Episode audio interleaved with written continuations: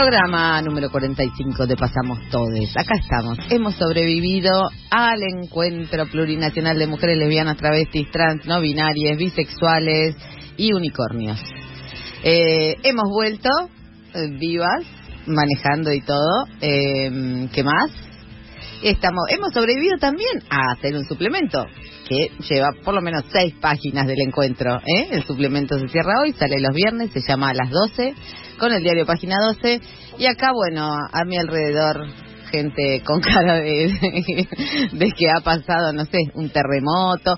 A mí me gusta porque hay una canción que dice la mar estaba serena, serena estaba la mar llegaron las feministas y todo se puso a temblar. Bueno, acá está esto, estos restos que ven acá, no quienes nos están escuchando, pero hay gente que puede ver estos dos restos que han quedado después del temblor. Bien, igual pueden buscar todas las notas, que estuvieron muy buenas y que están muy buenas, todavía falta el viernes.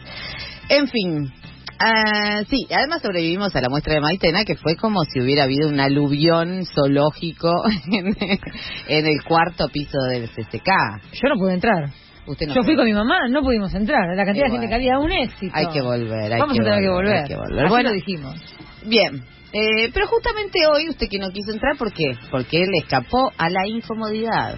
Y Mm, un poco sí. No, bueno, la incomodidad es justamente la base del feminismo. ¡Ah! Es la base del feminismo. O sea, una se hace feminista porque siente una incomodidad. Bueno, primero puede ser una incomodidad pequeña, tipo, estás con tus hermanos varones y te dicen tenés que levantar la mesa, y los chicos ya están jugando a la pelota en el patio, qué sé yo. Eh, pequeña no es, porque después eso va acumulando una atrás de la otra, capas de horas de trabajo, una atrás de la otra, llegamos a la edad adulta, las mujeres hacemos tarea de cuidado, el doble que los hermanos varones esos que todavía te dicen, "Eh, pero como no sé, la aspiradora, se usa- se usa así, no, el baño cómo se limpia, no, bueno, la- no, ni a- no, no me quiero meter en eso, además de que es feminismo bebé, pero este, pero sí, ese feminismo bebé hay que ver lo que resiste, no crece nunca, no crece nunca, es el bebé eterno. Bien, yo también me hice feminista por una incomodidad. Me hice feminista por una incomodidad. mm, Podríamos decir que estaba más o menos en mis veintipico, todavía no había cumplido treinta. Sí. Lamento volver a contar la misma cosa, pero tenía un diagnóstico de VIH positivo y yo quería seguir garchando, porque bueno, recién empezaba. Porque es una Dale. persona sensata. Soy una persona sensata, recién empezaba, había tenido No. un traspié. Eh, bueno, ¿Cómo entonces, eh, una de las cosas que pasaba con el VIH, que sigue pasando lamentablemente, eh, porque también tenemos un, este, una lucha por, este, por la información sobre el VIH que sigue bebé, a pesar de que han pasado 40 años sin vacuna, etcétera. Pero no me voy a meter en eso. Les cuento cómo me hice feminista. Sí. Me hice feminista porque yo quería seguir este, teniendo sexo, no era muy fácil, menos si querías tener sexo con varones, que en ese momento me sucedía. Em, pero había descubierto, o no sé, se comentaba por ahí que, más allá de que se comentaba, te decían, bueno, el cómo se transmite el VIH. El VIH se transmite cuando suficiente cantidad de virus entra en el torrente sanguíneo. ¿verdad? Sí. Bien, para que suficiente cantidad de virus entre en el torrente sanguíneo tiene que haber o una herida o este, bueno, algún este vasito que se rompa en alguna mucosa, pero además tiene que entrar suficiente cantidad de virus. ¿Dónde se encontraba la suficiente cantidad de virus? En la sangre o en el semen, no en las secreciones vaginales, no en la saliva. Por eso, bueno, nos podíamos besar, ¿no? Cosa que con el COVID no pasaba. Entonces yo digo, bien, si te practican sexo oral y vos sos la persona infectada, No hay ¿Cómo suficiente sea? cantidad de ¿Cómo va a virus? ¿verdad? Un draculismo para que Claro, entonces yo se lo planteo a mi médico y me dice, no, sí, tenés razón, la verdad que no hay ninguna ninguna prueba de que alguien se haya contagiado practicándole sexo oral a una persona con vulva que viva con VIH. eh, es una práctica segura. Bueno, este, si vos si querés tenés, este, no sé, estás con alguien, querés que yo se lo explique, estamos hablando de hace un montón de No, años que la gente se moría, ¿no?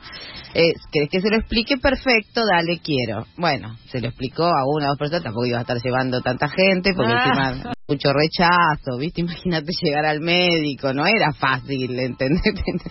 Conoces a alguien, te echas un polvo, lo llevas al médico y es lo bajativo, secador de vulvas, manera mil. Entonces digo, bueno, ¿me puedes decir esto en on? Porque yo escribí una columna en el diario. No, en on no se puede. No. ¿Por qué? Porque no hay investigaciones este, así certeras, con números. Pero de lo otro tampoco. ¿Y por qué no hay investigaciones certeras? Bueno, porque como no hay casos, entonces ¿para qué vamos a investigar algo de lo que no hay casos? Y entonces, eh, digo, pero no me puede decir eso, que como no hay casos no se investiga porque en realidad no vale la pena. Y no, porque no es información científica. Ah. Bueno, esa incomodidad, eh, e insistí bastante, esa incomodidad la terminé escribiendo porque realmente me parecía de una discriminación flagrante, o sea, dale, ¿entendés? Em, entonces, eh, lo escribí en el diario, ¿no? En la columna que yo escribía, y a partir de ahí fue como si mi escritura saliera de los hospitales, saliera de las fundaciones, este, que hasta ese momento habían saludado de alguna manera, qué lindo que una mujer escriba sobre vivir con VIH, pero a partir de ahí me convertí en una persona peligrosa, que daba información no científica. Ah. Tremendo. Eh, realmente era tremendo, porque no, no es una pavada que te cancelen, digamos, ¿no? Que es otra de esas incomodidades a las que nos enfrentamos cotidianamente. Así yo me hice feminista por esta tremenda incomodidad que me hizo dar cuenta que yo, mi cuerpo, no era eh, el cuerpo de la medicina. El cuerpo de la medicina es un cuerpo masculino, eh, ese es el cuerpo universal, ¿no? Y las mujeres somos una diferencia. En principio las mujeres, imaginemos cómo sigue eh, la historia si empezamos a pensar en hablar de cuerpos con vulva o de travestis o como decía Loana, soy una mujer con pito. ¿No? Inexplicable, no se sabe dónde meterla, no dónde meter esa categoría. Eh, eso a mí me hizo pensar en las muchas otras eh, faltas de información, como mínimo, pero sobre todo también en, este, en las múltiples negaciones de nuestra existencia. Por ejemplo, no sé, el deseo de maternidad es un deseo abyecto si vos no sos una persona eh, blanca, casada, este, ¿no? Con, recursos económicos, lo podemos ver todos los días esa otra incomodidad, ¿no? ¿Para qué tienen tantos hijos? Los tienen para tener un plan. Este, la maternidad tampoco es eso que se supone que es un mandato, resulta que es un mandato para algunas, no para todas. Eh, y así me fui haciendo feminista. Primero pensaba también, otra de las cosas que nos, que nos sucede que sucedía en otros momentos, pensaba que tenía que estudiar, eh, tenía que meterme en algún este, espacio de estudios de la mujer, que se llamaban así en eh, fines de los 80, 90, ¿no? Estudios de la mujer, como si el feminismo de pronto, que había sido muy disruptivo en los 60, se había convertido, a partir de la presión de las mismas feministas de entrar dentro de las universidades, bueno, ahí se había concentrado, digamos, la producción de conocimiento feminista cuando digamos, el feminismo, por supuesto que necesitamos la teoría, pero los feminismos vienen de la experiencia política más de base, o sea, del deseo de votar, por ejemplo, de existir dentro de este de una democracia, de existir para la sociedad, por ejemplo, tener derecho a la opinión y así sucesivamente, ¿no? Este digo, de pronto eh, yo no me sentía autorizada a ser feminista porque no había estudiado suficiente. Esa, esa disputa, que es una disputa falsa, pero que sin embargo mm, sigue permeando de incomodidades a nuestros movimientos feministas, ¿no? Como que hay mm, habrán escuchado más de una vez un feminismo blanco hegemónico, entonces con lo cual hacemos caer, digamos, un montón de teorías y de ideas y de este, revoluciones que también suceden en los textos, los, se dejan caer porque no se producen desde la calle y a la vez desde la calle se producen saberes que llegan raros a ser saberes compartidos. Em, hoy queremos hablar de la incomodidad porque la verdad que eh, el feminismo es esa es esa permanente incomodidad de que el mundo no nos, o sea, no entramos en el mundo, no entramos en el mundo. Y obvio, si tenemos que empujar para entrar, es como entrar en el Sarmiento, ¿no? A los empujones, ahí te incomodás. De pronto vos que estabas en una silla, yo misma, en una silla me sentaba cómoda, ¿no? Acá decía, bueno, ahora soy feminista porque este, he entendido de alguna manera este, la relación o de opresión de un género sobre otro, un sistema mm, que es mucho más grande que esa cuestión de género, donde un género sobre otro que muchas veces hace pensar que, eh, bueno, hace pensar y además se aprovecha esta situación de decir están en contra de los hombres, ¿no? Están en contra de los hombres, que es otra de las cosas que se repiten, aunque y los quieren matar también. Que los queremos matar. Sí, tal cual, comérselos, este, cortarles cosas que, les, que les cuelgan a veces, ¿no? Bien, eh, se cantó en el encuentro plurinacional de mujeres lesbianas, travestis, trans, no binarias, eh, bisexuales y unicornios. ¡Bravo! Yo entro ya en la, en la línea unicornios porque, bueno, además soy vieja, ahora que encima, después de todas las incomodidades que me trajo el feminismo, ahora resulta que soy vieja y no me gusta ser vieja, y eso también es una incomodidad. No me ah. gusta siento todo el tiempo que tengo que escribir porque cada día me levanto, me veo en el espejo y tengo una gerontofobia alucinante. ¡Ah! Y también me pasa con la gordura. Y también, o sea, con decir, ay, estoy gorda, estoy gorda, tengo que bajar de peso. Dale con la gordofobia, ¿no es cierto? La incomodidad cotidiana de tratar de ser feminista y nunca llegar a destino. O sea, nunca voy a dar el examen completo. Siempre voy a ser bochada. Porque, por ejemplo, digo, un día la vi a mi hija cuando estaba así, empezando eh, eh, feministamente a pensar el mundo. La vi a mi hija que tenía 12 años y alguien le dijo, este, una persona le gritó desde un auto y la niña, ¿no? A quien yo había educado, le pateó el farol de atrás y le dijo, pero pelotudo, no sé qué, no me mires el culo, bla, bla, bla. Y yo dije, la van a matar. He criado una hija para que me la maten en la calle. ¿No? Incomodidades que nos traen los feminismos. Otra, les voy a decir, les voy a tirar otra que es bastante incómoda. La palabra sororidad. Ay, por ejemplo. Horrible, más que Palabra sororidad o sea, no es totalmente horrible, porque la verdad que cuando una reconoce esas incomodidades en sus historias de vida, por supuesto que genera vínculos con quienes también han tenido marcas, o sea, esas marcas de crianza, esas, esa, este, ese punto de quiebre de ver que hay un sistema que no es solamente de relaciones entre los géneros, sino que es una relación económica, es una relación política, es un sistema de opresión, ¿no? En general, esos puntos de quiebre bueno, te llevan a pensar que tenés aliadas y aliades entre quienes han eh, también tomado conciencia o tenido un punto de quiebre o sentido esta incomodidad que hace que nunca te puedas quedar callada o callade, ¿no? Estamos en una mesa, este, qué sé yo, alguien habla de la sirenita negra, por poner un tema que hablamos hace poco, y entonces todo el mundo dice, no, bueno, pero ¿por qué tienen que destruir las historias que ya estaban? Y que si total la sirenita es blanca, no, y este, ¿Qué, y de los hermanos Grimm eran recontra blancos, ¿cómo iban a poner? Y, y, este otro dice, no, pero la sirenita es un mito griego y los griegos son blancos, digo, perdón, pero enfrente no está Marruecos, digo, dale. ¿no? Pero bueno, nada. Entonces vos siempre sos el Grinch de todas las reuniones, lo que Sara Med diría la feminista aguafiestas, ¿no? Bueno, si sos una aguafiestas, estás destinada a este a perderte los momentos lindos de la vida, las conversaciones tranquilas, los cumpleaños, ¿no? Bueno, estás destinada a perderte todo eso. La palabra sororidad implicaría que dentro de ese mismo cumpleaños que vos estás arruinando con una discusión sobre racismo, cuando nadie quería hablar de eso, nadie quería hablar de eso y vos de pronto estás teniendo que explicar me pasó hace muy poco mm, todo esto. Había un niño en esa misma reunión, había un niño muy sensible, de una sensibilidad muy especial, y alguien dijo no sé qué, negros de mierda. Irónicamente, el niño no entendió la ironía. Bueno, me estoy yendo de tema. Se puso a llorar. Pero la verdad que ese llanto, ese llanto que irrumpió en esa reunión y que trataban de explicarle que había sido irónico, pero él había escuchado negros de mierda y él había sido educado en este en otra cosmovisión. ¿No? Eh, ese llanto fue, es, esa irrupción que a veces hacemos las feministas o que tenemos el compromiso histórico de hacer esas irrupciones, ¿no? De arruinarles la fiesta a un montón de gente. Y bueno, la sororidad sería la posibilidad de generar una alianza en esas circunstancias con otra y sentir, bueno, nos reconocemos, nos reconocemos en nuestros duelos, en algunas heridas, nos reconocemos en las luchas, nos reconocemos en nuestra capacidad de transformación.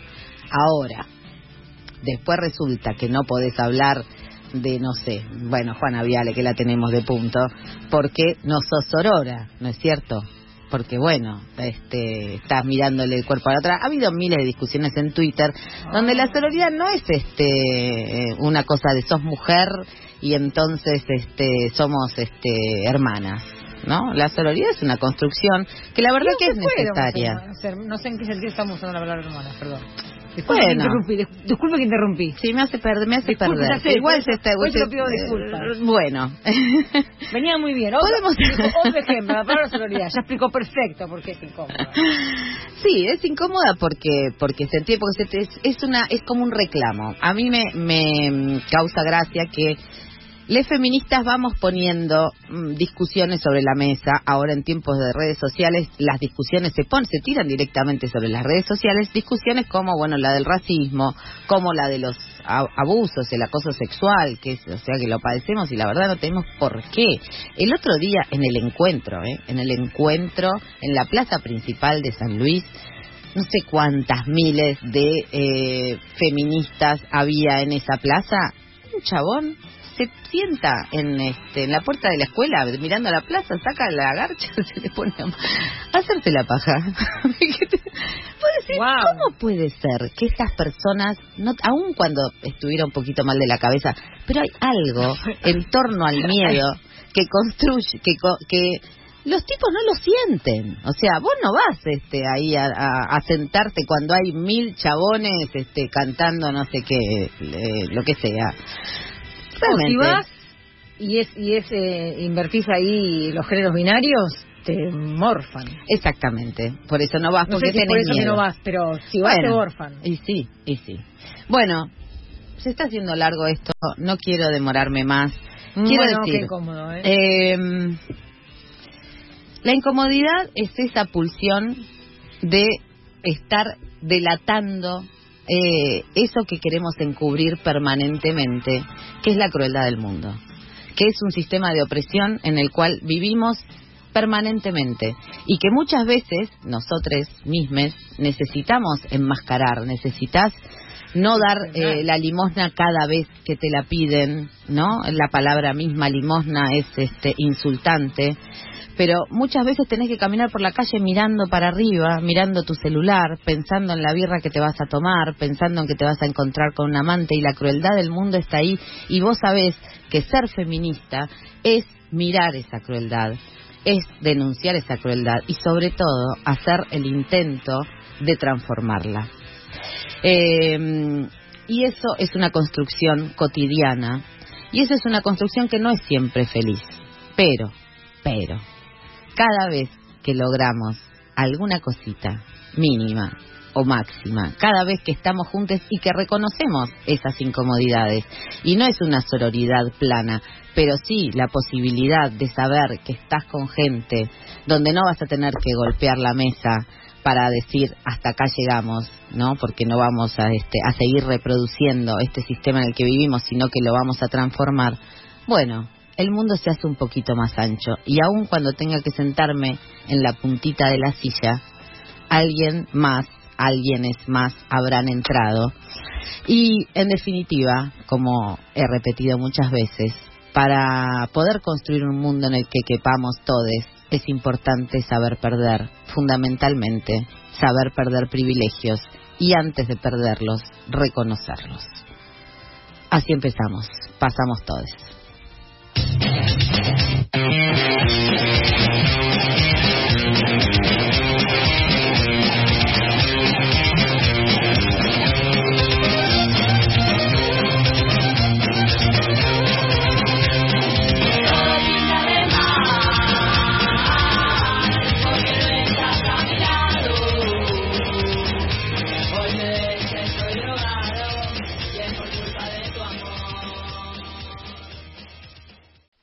Si nos organizamos, pasamos todos.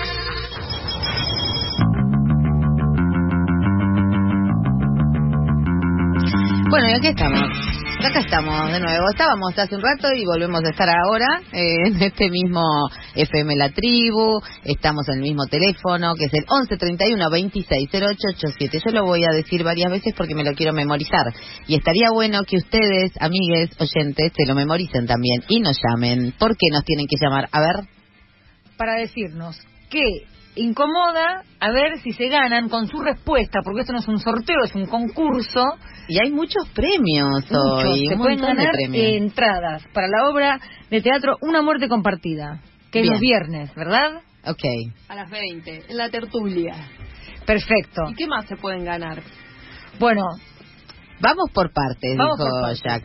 Sí. pero sí, podrían también, eh, porque hoy somos personas muy generosas, vamos a hacer, vamos a ver si eh, podemos eh, llegar a dos finalistas y después no sabemos bien cómo resolver entre esos dos finalistas. No quiero Claro, decir la palabra quiero sorteo. decir, vamos, vamos a simplificar. Usted llama al 11 31 26 0887 y dice si quiere el premio. Primero tiene que decirnos que eh, te incomoda, Incomoda. que te incomoda, dónde te sentiste incómodo.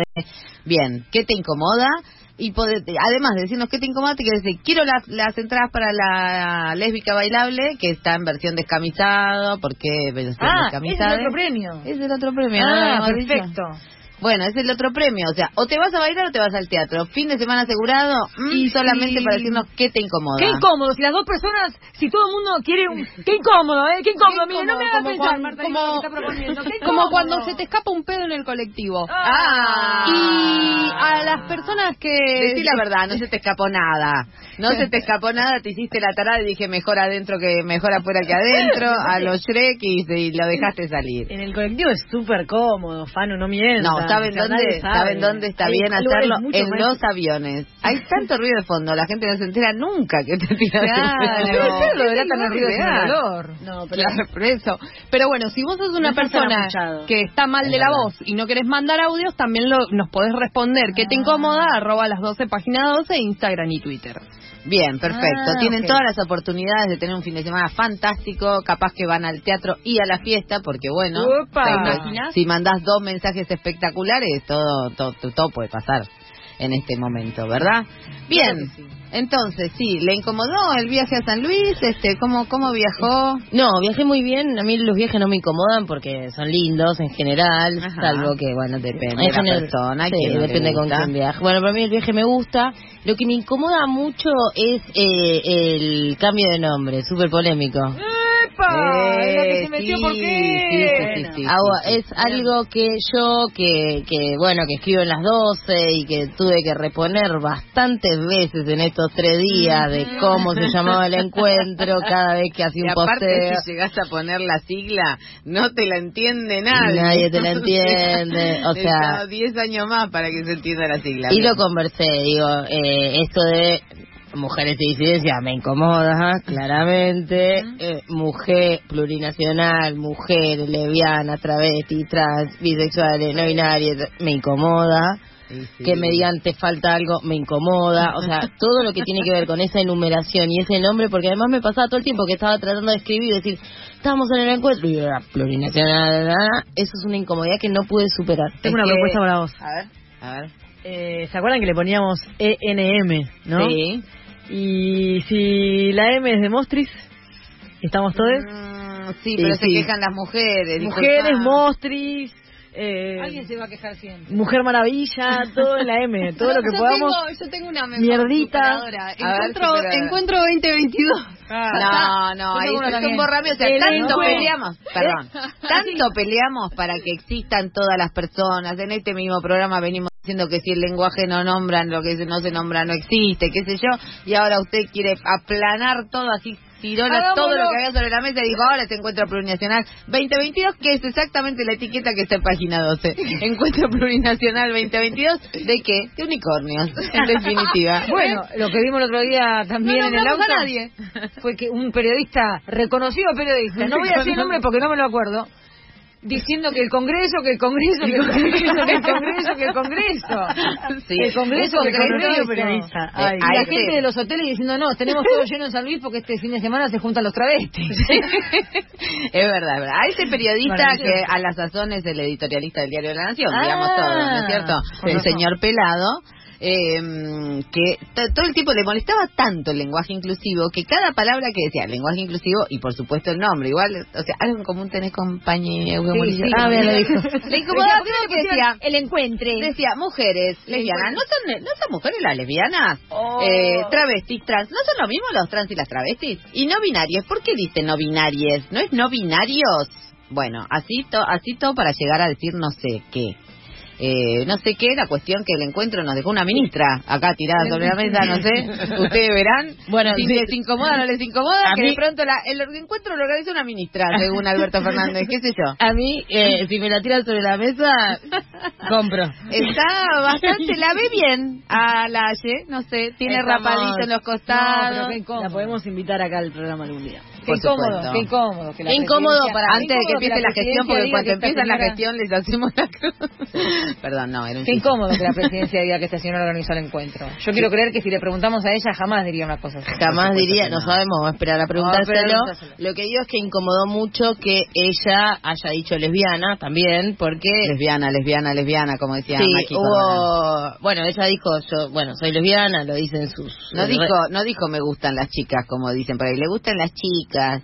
Sí, lo dice, Ah. bueno, cuando la tienen que presentar dicen es una de las disidencias. Círculo. no, porque... Más posible. Ay, qué incómodo es decir lesbiana, digamos lesbiana, lesbiana, lesbiana, lesbiana, lesbiana, lesbiana. Eh, sí, a mí me incomoda mucho igual cuando esto, porque realmente 13 ministras, ¿no es cierto? Eh, una crisis de gobierno, represión mapuche, el encuentro estuvo muy centrado en la cuestión eh, mapuche, sí. sobre todo en la defensa de la tierra, en la defensa de la tierra con todo lo que implica, pero también este avasallamiento del que mm, atroz, digamos, mm, una posición de gobierno a favor de las corporaciones, de los propietarios, de una idea de propiedad que desconoce lo común y en contra de los mapuches estuvo muy centrado ahí el encuentro, tanto que la próxima sede es la de Buenos Aires. No, Bariloche. Qué incómodo es equivocarse, por favor. Qué incómodo es equivocarse al aire. Ah, Bariloche, no se llama Bariloche aparte. Ole, se llama... A ver. Nadie lo sabe decir tampoco. Bueno, Pucha, incomodísimo. che, no, repitan. A ver si aprendemos Mapundún para la próxima y antes Para la próxima para la aprendemos próxima aprendemos Mapundún. ¿Y ahora? Eh, aprendemos, empezamos a viajar desde ahora porque queda re lejos Bariloche, re no te digo las compañeras de Jujuy cómo van a empezar a caminar de Queda ahora. re lejos. Bien, Vamos a escuchar dale. a una artista patagónica que es la Negra Lilla. Ah. Arde, que es el primer corte de su último disco que salió hoy, porque así somos. Ay, una Con el primicia. pulso del... ¿Y cómo se llama? ¿El disco? No, el corte. señora. Arde. Arde, bueno, que arda, que arda. Voy a llegar, sí, al lugar menos pensado. Mis formas de llegar, sí, pensaron que había abandonado y me van a ver así. Yo decía rapeando los cantos y desde el bajar como Fénix volví a nacer. No te que mi lobo te va a morder. Quisieron matar a quien daba de comer por miedo a perder poder. A nosotros nadie no viene a correr. Ya van a ver, solitos se van a coser. A fuerza de la gente todo tipo no paran de crecer. En la ignorancia quiere mantener. Y cuando alguien hace bien su laburo, ey, su cagada se pueden oler. O se pone turbio, poco van a perecer. ¿Por qué? Porque el miedo paraliza parecer. Por proteger a quien no se puede defender. Tanta destrucción que es endurecer. Nunca pienso retroceder. Cuando menos se lo esperen, la calle nos volverán a ver. Voy a llegar. Pasada de rosca. Yo, Cristina, pelotudo.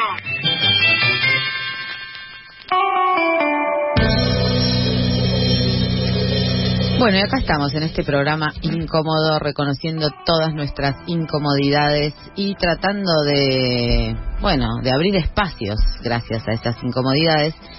Y por eso también esta noche eh, elegimos hablar con Claudia Cesaroni, invitar a este piso a Claudia Cesaroni, que es abogada, mag- magíster en criminología, escritora y docente, y con quien que me llevó en un momento a mm, eh, a conocer a un grupo de chicos que estaban este, condenados a cadena perpetua habiendo cometido delitos antes de cumplir los 16 años Eh, fue una historia que a mí me conmovió muchísimo y este y Claudia ha sostenido esa militancia por entender que no se puede condenar a cadena perpetua a una persona que está todavía en formación. Pero eso es eh, revulsivo y es incómodo porque alguno de estos chicos había cometido un asesinato, por ejemplo, más allá de las razones que sean, era un homicidio.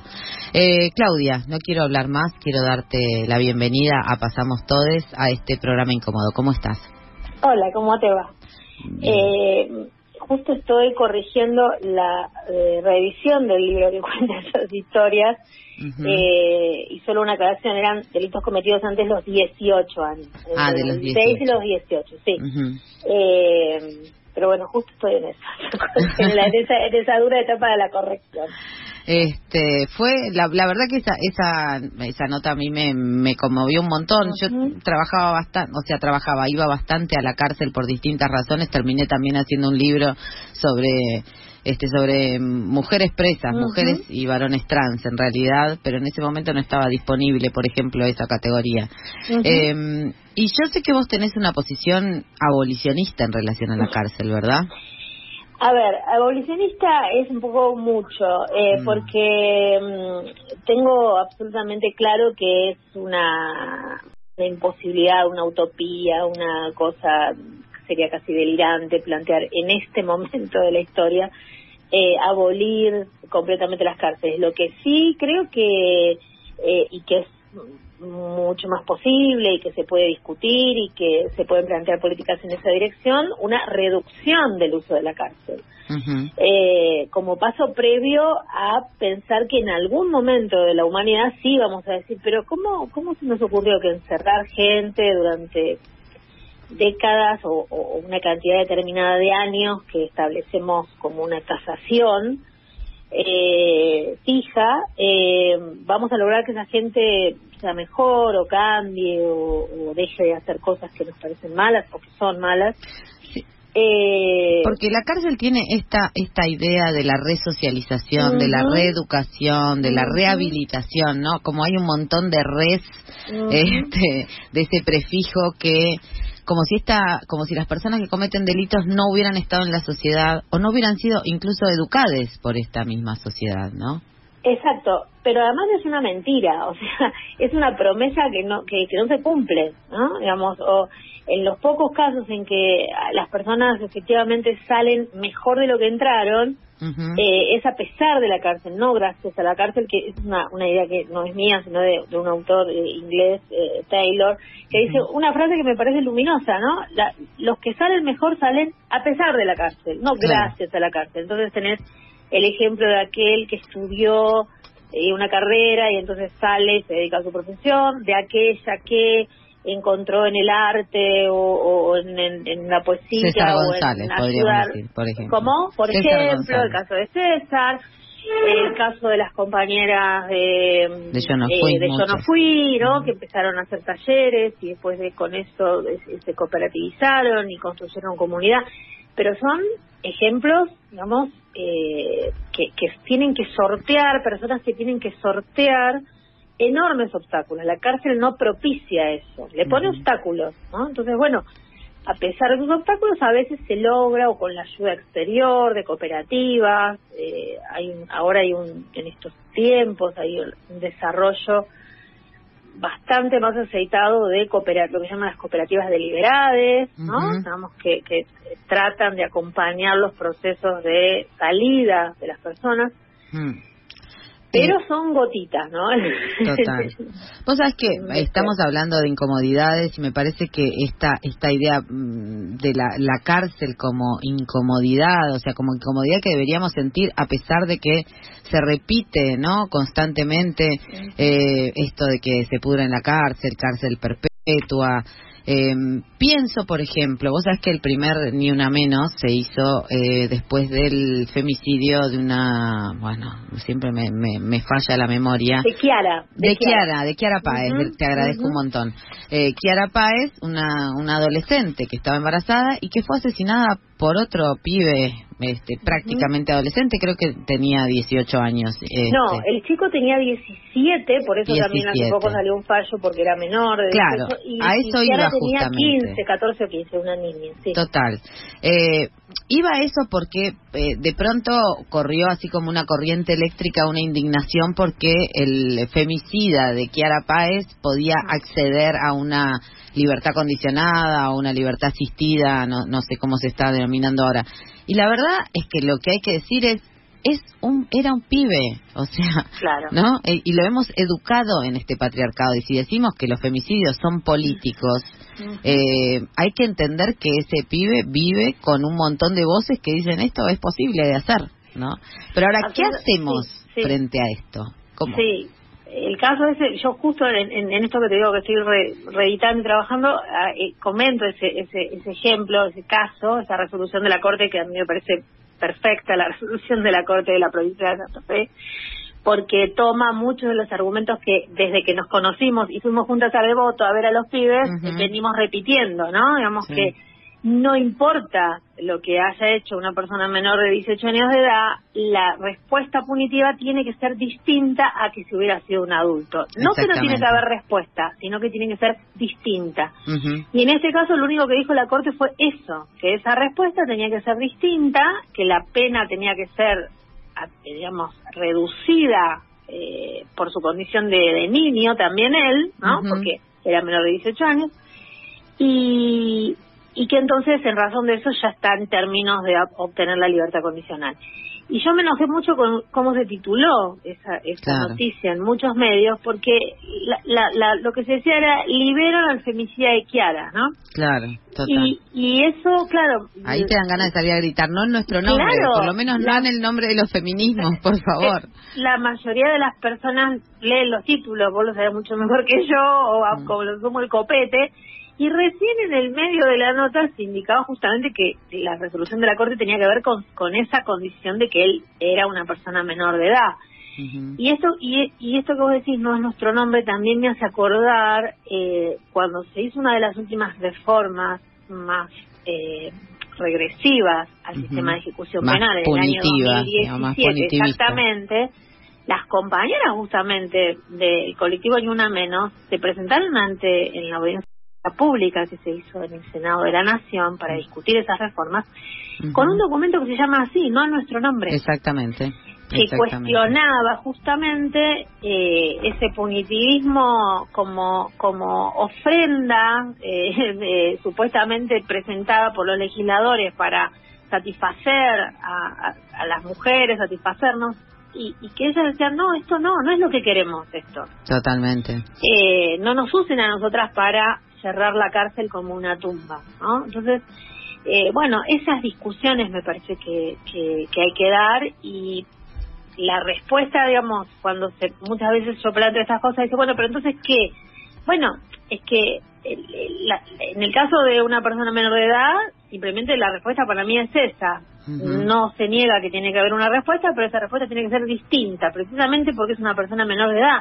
No porque lo diga yo, está dicho, la Argentina fue condenada. Esos pibes que vos viste en, en, en- en Devoto cuando fuimos en 2002, creo, Sí.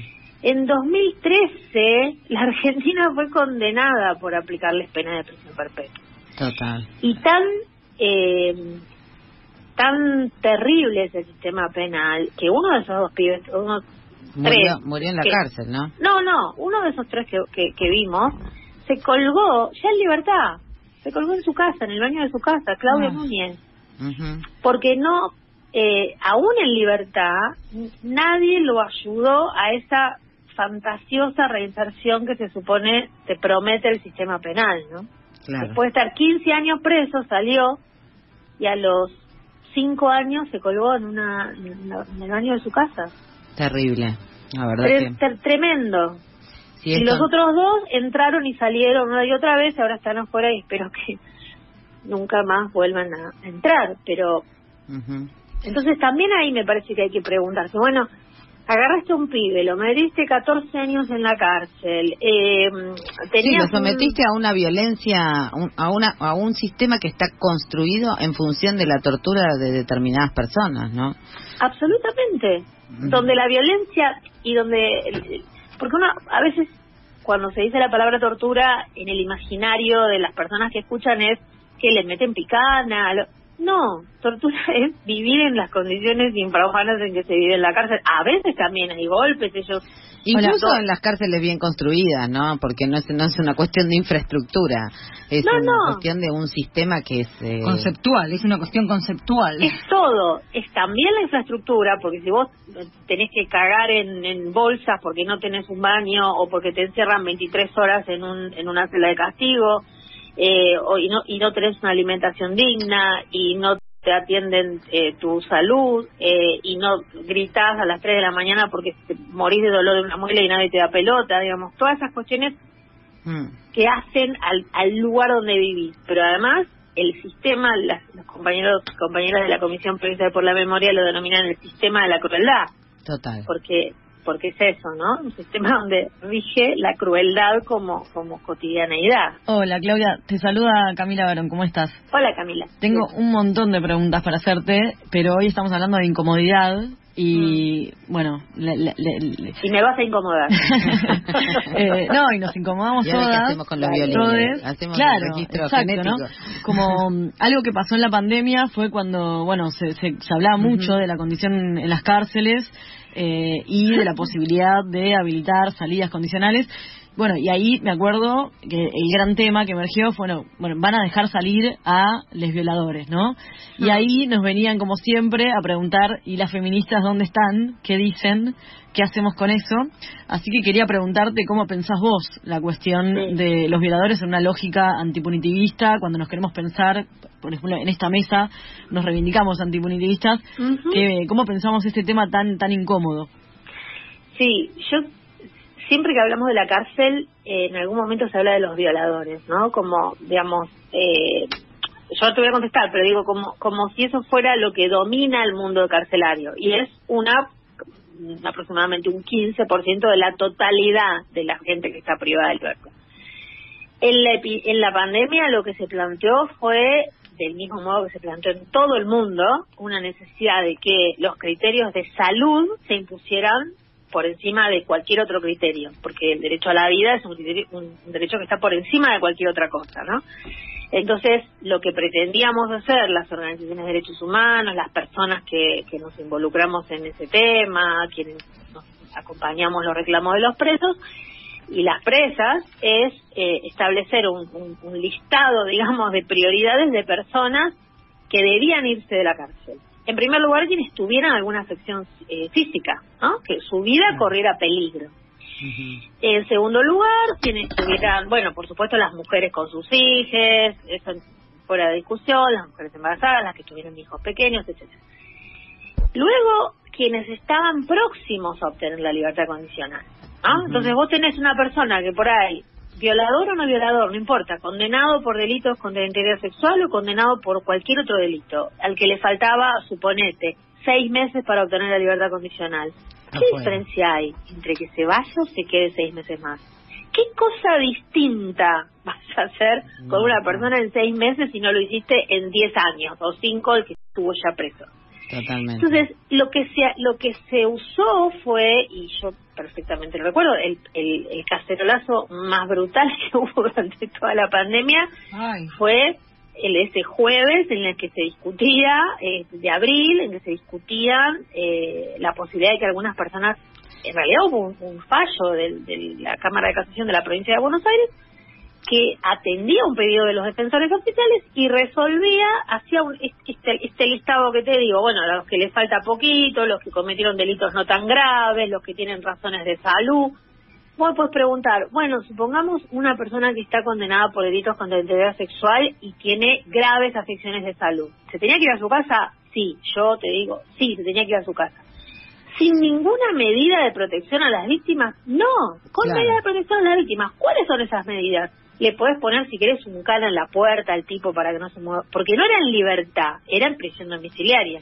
Sí, el No, problema no era- me parece que también es la, es la enorme precariedad en la que vivimos, ¿no? Porque porque también podría, digo, pe- pienso en, en casos que, que nos ha tocado acompañar desde Ni Una Menos, donde había una niña que había sido abusada por un tipo que salía y que vivía al lado de su casa. ¿No? Y que entonces esa, esas condiciones de precariedad, porque digo, todo esto que, que hablamos, no lo hablamos en el aire, sino lo hablamos sobre condiciones económicas, sociales que son complejas, ¿no? Donde la cárcel parece ser una solución para separar algunos, ¿no? Pero las condiciones de precariedad que hacen también posible, digamos, ¿no? Absolutamente. eh, En ese caso, por ejemplo, el ca- por- digo, insisto, siempre son como casos excepcionales, porque no había miles de personas mm, condenadas por delito contra la integridad sexual que estuvieran en condiciones de salir. Pero justamente la prensa eligió esos casos. Había uno, me acuerdo, un abuelo que entonces iba a vivir, no sé si es el mismo que decís vos, cerca de la nieta de la que había abusado. Por supuesto que esa persona no tenía que estar cerca de esa niña, tenía que estar en la casa y no moverse de ahí. Podía establecerse, insisto, una custodia, pa- no a la nena, sino al tipo, para Claro, que no se moviera total. de la casa, una cámara en la puerta, una pulsera electrónica. Tienes un montón de modos de evitar que una persona eh, salga de la casa si no tiene que salir. Ahora, para, lo que para nosotros no había ninguna duda era que el, la- digamos el primer el primer derecho es el derecho a la salud, a conservar la vida de todas las personas cuya vida correrá riesgo por efecto de la pandemia. Y por supuesto, porque las cárceles que tenemos son cárceles que no tienen condiciones de una enorme digamos, precariedad también. Claro, entonces el, el Estado es responsable de las vidas de esas personas. Por supuesto que cuando yo digo estas cosas me dicen, pero ¿por qué me tengo que preocupar por un asesino que se muera? Bueno, está bien, vos Y podés bueno. pensar eso. Ahora, el Es Estado... que en algún momento tal, vamos a tener que vamos a tener que eh, no solo diagnosticar porque siempre no, nos preocupa esto de que decís bueno no estoy deprimida bueno estoy deprimida tal vez haya que diagnosticar a la sociedad en la que vivo no a mí como de, como depresión no y creo que también este más allá de que la justicia no es una justicia eh, de autor que vaya a, recibir, a revisar tu biografía para explicar por qué cometiste un delito, pero sí es, es imposible eh, pensar los delitos por fuera de las condiciones de precariedad a la que estamos sometidos permanentemente. Sí, y déjame que diga una cosa, Marta. Eso es verdad. O sea, el- nosotros eh, nos repugna el derecho penal de autor, pero déjame decir, por lo menos a, a mi juicio, eso solo cuando se usa en mala parte, no sea en contra de la persona. Usar el, digamos, entender las condiciones por las que la persona comete un delito no está mal y debiera hacerse. De hecho, está en el Código Penal, las condiciones personales, los antecedentes, las, las posibilidades atenuantes, etcétera. Es decir, hay una, eh, lo que no se puede hacer es decir, como este tipo eh, es un tipo que siempre robó, sin pruebas yo voy a eh, condenarlo porque seguramente fue él, ¿no? Digamos, Claro, eso es el derecho penal de autor, pero sí tomar en cuenta, porque es cierto que una gran cantidad de personas que están privadas de libertad están ahí porque están lastimadas en su vida previa una y otra vez desde que nacieron o digamos eh, eh, desde que duda. se contactaron con el mundo prácticamente. Entonces, eso hay que tenerlo en cuenta. Y cuando, Claudia, y- Perdón. perdón, solo esto, volviendo al principio, cuando hablamos de reducción de la cárcel, también tiene que ver con eso, no usar la cárcel para reparar ese daño, sino repararlo por otro lado. ¿no? Claro. porque la cárcel no repara, no repara a nadie, no repara a nadie. Te agradecemos un montón esta Bueno. comunicación, que nos este, ayudes a pensar y a poner nuestras incomodidades este, en común. La verdad que la cárcel es eso que la mayor parte del tiempo no vemos, pero si te asomás Ujú. ahí, eh, no podés más que mínimamente incomodarte, condolerte, eh, sentir empatía, aunque la empatía Sí. es una palabra difícil, pero Y pero que como ficcionaliza una respuesta a la cárcel, como que hace, bueno, está bien, se resuelve así, y no se resuelve nada, porque No seguimos se con el problema, seguimos violando a otras personas, violando a otras personas, claro, no, no. Totalmente. Te agradecemos un, Un montón. placer, Te un mandamos placer. un beso enorme y muchas gracias por tu trabajo. Gracias. Besos grandes, hasta pronto, gracias. ¿Te cuento una banalidad, Marta? Bueno, por a mí favor, lo que me incomoda un montón es que me pidan que pase música, porque me siento muy eletrada con la música y cuando me toca en este programa hacer la playlist, Porque sudo en la este gota programa gorda. la, la playlist de la vamos rotando. La vamos acá la rotando gente, porque ¿no? somos horizontalistas y toda esa Sí, cuestión. no, Unos temardos. que re incómodo, ¿eh? A ver el como la horizontalidad. ¿Un Juan Domingo Temón o un temardo? ¿Cómo lo llamaría usted? Entonces lo que hago es, cuando me toca hacer eh, la playlist, lo que hago es pienso, a ver, ¿a quién conozco que hace música? Y le paso la música. Ah, ok, es una difusora. Amiguera, difusora. Total amiguera, total amiguera. Así que vamos a escuchar un tema de una banda de Yatiwangi que es una región de Indonesia que queda en eh, Java, como para el noreste. Si Ajá. venís desde Yakarta, Claro, la con razón no conocí el tema que estaba en la grilla, no lo conozco porque está en Java. Yo me acuerdo solamente del Krakatoa al oeste de Java. Pero un presta atención a ver terremoto tremendo. Y si te parece incómodo entender o no entender, vamos a escuchar eh, la IR. Y la canción, ¿cómo se llama? Bueno, googlealo.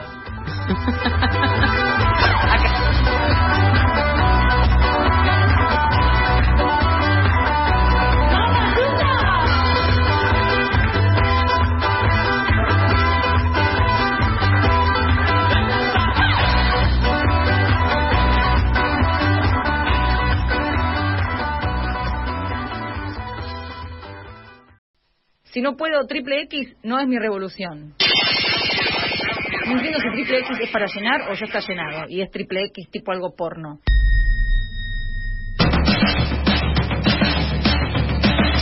Acá estamos todavía, todavía, llegando lentamente, caminando hacia la medianoche, incomodándonos. Espero que los colchones estén bien, ¿no? Porque después de escuchar todo esto, todas estas incomodidades, lo mínimo que nos merecemos es un colchón que no se mm, hunda, por ejemplo, de un costado y no del otro. Cosa que me pasó en el encuentro, que no podía, tenía que dormir en un costadito porque si no me hundía en la cama. Pero lo otro que pasa en el encuentro también es que dormís bien cuchareada, ¿no? Porque Bien eso sí, cuchareada, porque en el encuentro hay, hay mucho cuchareo. Sí, y la gente transpira también, ¿eh? El Aunque- cuchareo. aunque haga tres grados. Bueno, recuerden que estamos eh, sorteando o están No. participando por- para ganarse grandes premios. Si nos contestan en un audio qué te incomoda o nos mandan arroba las 12, página 12, en nuestro Instagram y en nuestro Twitter nos responden esta pregunta y se pueden ganar un par de entradas para la obra Una muerte compartida que pueden chusmear en su Instagram arroba una muerte compartida de qué va la obra Ajá. que es los viernes a las 20 en la tertulia. Y también tenemos entradas para la Marilina Tortillera. No se llama Marilina Tortillera, le voy a tener que ¿Cómo corregir se al llama? aire. Se Ay, llama Dios mío. La Lésbica Bailable, porque es una Pero es una fusión. fusión. Es una fusión Ah, entre lesbodrama segunda. y de ma- Marilina Marilina Tortillera con Tortillera. lesbodramas que se han juntado, como les gusta juntarse a ellas, así, así. Eh, sí, así, exactamente. Ese podría ser el ruidito más... Y, este... y- y bueno, y ya que estoy, también les recomiendo que sigan a las redes de Lesbodramas, que hay unos memes muy divertidos sobre torta. Totalmente. Así que una Buena edición descamisada de la fiesta La Lésbica Bailable. Se pueden ganar un par de entradas. Llamen, cuenten, díganos. Ahí hay un mensaje de Pau de Flores, dice, a mí me incomodan los casilleros, porque eh, para mí la identidad siempre está en construcción. Besos, las escucho. Bien, me, me tiró un gran tema sobre la mesa, las etiquetas, los encasillamientos, ¿eh? ¿Eh? ¿Quién está cómoda dentro de un cajón? Quiero saber. No, no sé, pero a mí me gusta que los cajones tengan etiqueta, porque si es veneno yo quiero que tenga una etiqueta clara que diga veneno, entonces ahí se me complica. Pero estoy de acuerdo también con lo Sobre identidad todo si es frontal. A mí lo que me gusta que estén bien etiquetadas son las cookies. No sé si les ha pasado, pero hay cookies y hay cookies. Bien, ahora se dice cookies, antes se decía galletitas. Ay, te agradezco porque que me quedé pensando, ¿qué carajo es cookie? Bueno, viste que cuando No, entras a cualquier página de internet te preguntan, ¿acepta las cookies? Ah, eso. no, no. Yo pensaba en las galletitas de Yo verdad. también. ¿Cuántos gramos tiene la cookie? Porque ahí o sea, la acepto si me decís cuántos gramos tiene. No, bueno, pero el gran problema de la no etiqueta es en la empanada. Epa, la empanada. Las empanadas no ¿Usted tienen le dice empanada? hablando, estás hablando de eso. No, Chica, literal. En el mejor de los casos tiene un sello que le identifica. Vos No, no, en el conurbano esa cheteada no existe. Está bien, bueno, hay un código, pero hay un código de repulgue. Disculpame, casi me come el micrófono. Nada, Ah, gracias que hay un teléfono para llamar y que te traigan la empanada. A mí Entonces, me gusta en el conurbano viene- vos tenés que abrir un pedacito de repulgue, un poquito, y ahí te enteras de que va la No empanada. te gusta que las empanadas sean todas iguales por afuera, no te gusta. No, bueno, pero de depende. la depilación total. Claro, por ejemplo. La asociación que hizo entre empanadas y yo iba por una genitalia toda depilada me no deja de asombrarme la sinapsis y que la compañera apoya. me gusta. Apoya, porque apoya y sabe cómo hay que Porque apoyar. las cookies son galletitas y las empanadas son, son otra cosa. son otra Pero usted está hablando de las cookies de la computadora que te, uno dice aceptar, aceptar, dame más cookies o está hablando de galletitas y con Está hablando del etiquetado frontal. de Yo las soy cookies. polisémica. Ah, Esto es pura poesía. A mí me gusta cuando las empanadas vienen, vienen así todas apiladitas y le ponen un papelito que dice el gusto para separarlas. Y no sabes nunca si el gusto es la que van para atrás del papelito o para adelante del papelito. No sé, no sé, confusión, confusión. Y hablando de papelitos y etiquetas y todo eso, la incomodidad de, ¿no? La identidad del casillero, podemos podemos tratarlo un poco. Ahí, ahí ya me gusta porque vos con, con tu, con lenguaje corporal ya decís la incomodidad de esto, el otro, cuando, la cuando no se dice lo que es la incomodidad, ¿no? Que hay un silencio sobre la incomodidad. ¿De Que qué están hablando? Claro, es como de qué están hablando desde hace un rato. A ver, vos, ¿qué sos? A ver, ¿Qué soy? Yo yo soy eh, abiertamente lesbiana. Abiertamente. No me- Podés cerrar de vez en cuando, qué Yo, sé yo. yo la verdad que con, la, con el casillero lésbico no tengo ningún problema. Siempre fue algo que me encajó perfecto. En el, en el- Bárbaro. Basta con la policemia, me, Yo- me encajó, me encajó. ¿Qué me está diciendo? Me encajó, perfecto. Yo me acuerdo haber ido a un encuentro de lesbianas, eh, se llamaba El Tortazo, lo organicé, de hecho, en una... En una quinta y de pronto una lesbiana que había sido reconocida como una lesbiana destacada del año en un suplemento que se llama en Página 12, llamado Hoy decía Ay, pero la tijereta la tijereta de verdad existe alguien pudo hacer una tijereta real y de pronto había como no sé parejas de lesbianas que empezaban a mostrar sus este habilidades acrobáticas. Qué divertido. no, pero yo quiero, quiero llevarles la incomodidad acá a las lesbianas de la mesa, eh, porque hay alguien que no está siendo nombrada. Lo que no se nombra no existe. eh, es bullying atroz, es, es- es invisibilización. Bueno, entonces otro día hablamos de eso, pero hoy, o sea, mi pregunta es, las lesbianas que no pueden narrar sus experiencias con eh, personas de otro sexo, digamos, que no salen del closet. Las lesbianas decir que no personas de hablan otro sexo. ¿De qué con sexo? Con, con hombres, con hombres, no, no. Sí. Heterosis, cuéntenlo. capitalistas, patriarcales, Blanco. las que sin tu matriz. Yo quiero decir que tuve un novio economista. Ay, Marta, qué aburrido. Era blanco y estaba en el Ministerio de ¿qué? Economía, justamente. Rarísimo. Una de las experiencias más raras que tuve. ¿Le mandamos un beso? No, no, no, no. De ninguna No, manera. no, bueno, yo, eh, sí, no, terrible lo que acabas de contar. Pasa, pasa. ¿No? Pero ¿por qué? No, no, yo no veo, no conozco. Sí, yo un montón y... y- Se bisexuales, vergüenza. esas son Mentira, no, no, no, no, no. La no. pureza. Están ahí, están ahí. eh, Yo he escuchado a lesbianas hablar de, co- de coger con hombres y que cogen con hombres. es nueva, Y- es como una cosa así muy avanzada. ¿Sí? Ah, bueno. Ay, soy Porque hay. Ay, yo no haga. Está, Nada, esto está derrapando. No, bueno, pero si, si vamos al, al mensaje que, que escribió la compañera de Flores, Pavo. Pau, decía algo que tenía que ver con la construcción y con la fluidez de los géneros, que no es mi caso, digo, yo nunca pasé de, de- de- yo siempre estuve en el lesbianismo, estoy a, a- ¿Sos lesbiana pura? ¿Tienes el carnet de oro? Sí, sí, yo tengo carne de O black. Porque ahora hay más. Lesbiana pura. Fue- Fue Fanu la que dijo. Puta. Pero bueno, No, bueno, basta. Basta de derrape, por favor. Esto es un programa de radio. Estamos saliendo al aire. Pero no paramos de hablar al micrófono, lo estamos haciendo muy bien. Ah, bueno. No, no, no sé. Por Pero hay palabras que no sé. Bien. eh, Tipo puta. Tipo puta. Ah. Pero ahora, sí, ¿vos, vale. te, ¿vos te considerás una lesbiana trola? Tro- sí, obvio, eso sí, porque tiene algo que ver con, con el estar, con que me guste estar por todos lados, digamos. Claro. como Sí, sí, me- sí. Ay, todo, todo me genera unas imágenes raras. ¿Cómo me gusta estar por todos lados? ¿Qué quiere decir eso? Y que en el caso de mi, de mi identidad como lesbiana no es una cosa, ay, yo estoy con mujeres. Claro, que ser lesbiana no te quita que puedas coger con un chabón. Exactamente, exactamente. Yo la- la- Pero no lo cuentan, entonces es un problema para la griten, sociedad. ¿Pero quién no lo cuenta? Que Porque yo las que conozco que cogen con hombres lo cuentan. Ah, bien, al aire, ¿eh? Al aire.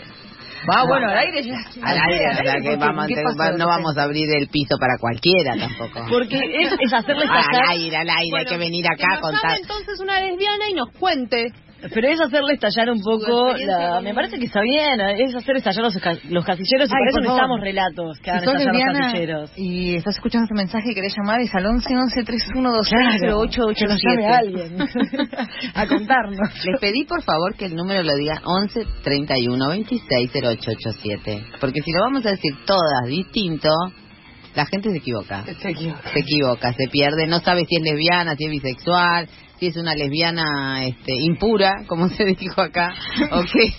o, o una- trola. o trola. O trola. o estrolada, también puede ser una lesbiana estrolada. Bien, entonces no sé, salgamos. No, salimos, vamos a por favor, se escuchando, pido. vamos a salir escuchando a una lesbiana que canta Y, y que es amiga de Ana. Caro, porque bueno, eligió y toda que la canción. música que es Mana Isla y vamos a escuchar el frío Ay, porque qué frío que hizo San Luis no qué incómodo. Ay, qué frío, qué incómodo el viento, el chorrillero. Fue tanto el lío que se armó acá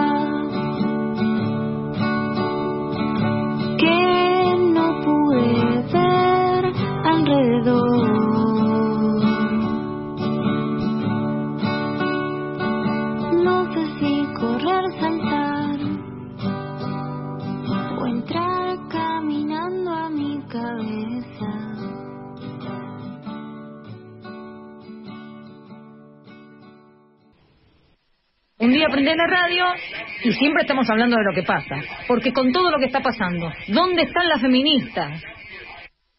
hay un tema de una banda que se llama Marzo 76 que dice te podés reír de mí y yo me voy a reír de vos pero hay otros que se ríen de los dos dice la canción no mientras no vayamos entendiendo de que somos eh, sujetos eh, diferentes pero iguales y no vayamos comprendiendo también la- al otro y a la otra, el que está al lado nuestro, y nos, no- nos pongamos en su piel y vivamos en su piel lo que vive el otro y la otra, digamos, eh, no, no, no podemos pensarnos como sujetos transformadores de la realidad eh, y como tal tampoco podemos pensar en un cambio verdadero y profundo. No es una rareza oír en los pasillos de las militancias transfeministas un ¿cuánto nos hace falta Diana? En momentos en donde todo cruje y también en la celebración hace falta Diana. Originaria, travesti, conurbana, matancera, sudaca. Así, las palabras que la definen suenan con la cadencia de quien aglomera lucha por donde se la mire. Amacay, Amancay Diana Zacayán, militante del Partido Comunista de la Ferrere y con un derrotero territorial amojonado en el 2001 y en el movimiento piquetero, luchó con los dientes bien apretados al cuchillo contra la violencia policial e institucional hacia las travestis y hacia los pibes de los barrios, estigmatizados por portación de cara. Ella, con cara bien marrona y oru- oriunda del norte, veía la interseccionalidad como una condición inquebrantable para el movimiento feminista. eh, que tratamos de ligar esas luchas, ¿no? La lucha de un mundo por la igualdad de género con eh, la lucha eh, de clase, digamos. Esa es porque nos atraviesan esas dos cosas. Su familia migró de la provincia de Tucumán a La Matanza. Quince hermanes tenía Diana. Todos estuvieron el día en que condenaron a Gabriel Marino por el travesticidio de su hermana, que sucedió el 11 de octubre del 2015. Una semana después de aquel momento, de aquel encuentro nacional de mujeres sucedido en Mar del Plata y que había terminado en una violenta represión. Diana, formada al calor de las madres de Plaza de Mayo, cuando tuvo que hablar de la importancia de la construcción de la ley de identidad de género vigente en Argentina desde 2012, remarcó la importancia de entender la identidad desde el lugar en la que la entendieron y nos enseñaron a entender las madres de Plaza de Mayo. No es lo mismo, digamos, una travesti ser Florencia de la B, digamos, eh, que, que ser una, travesti que vive al costado del SEAMS en González Catán, digamos. Hay una cuestión de clase, digamos, no, no es que no nos, no, nos, nos hermana el ser travesti, eh, digamos, hay, hay que, digamos, que separar, eh, hay que hacer una separación, porque hay travestis que son de derecha y travestis que son de izquierda, digamos, y hay también todo un pensamiento, eh, digamos, que, que, que fue nutrido, digamos, por, por, por, por nuestra alianza estratégica con el movimiento de mujeres, eh, por haber pasado por, por las madres, por haber conocido a las madres de Plaza de Mayo, por haber hecho nuestras carreras ahí, la mayoría pasamos por ahí, y, y ahí fuimos eh, construyendo también nuestra identidad. Nuestra, nuestra ley de identidad de género que salió no hubiera sido eh, la mejor del mundo si, si no digamos si no partía de entender la identidad como lo entendimos a partir de que conocimos a, a la madre de Plaza de Mayo no El día de la sentencia por el juicio de Diana fue un 18 de junio de 2018, un momento histórico para la lucha de las personas trans y travestis que cargan en sus espaldas una expectativa de vida que no supera los 35 años. La sentencia fue celebrada, y no con lágrimas punitivistas, sino con la esperanza de poder sentar un precedente y una jurisprudencia para que el odio que lleva a poder asesinar muchas veces de manera extremadamente violentas a personas travestis y trans no sea avalado por la sociedad, como tantas veces se ha escuchado en las marchas contra los travesticidios.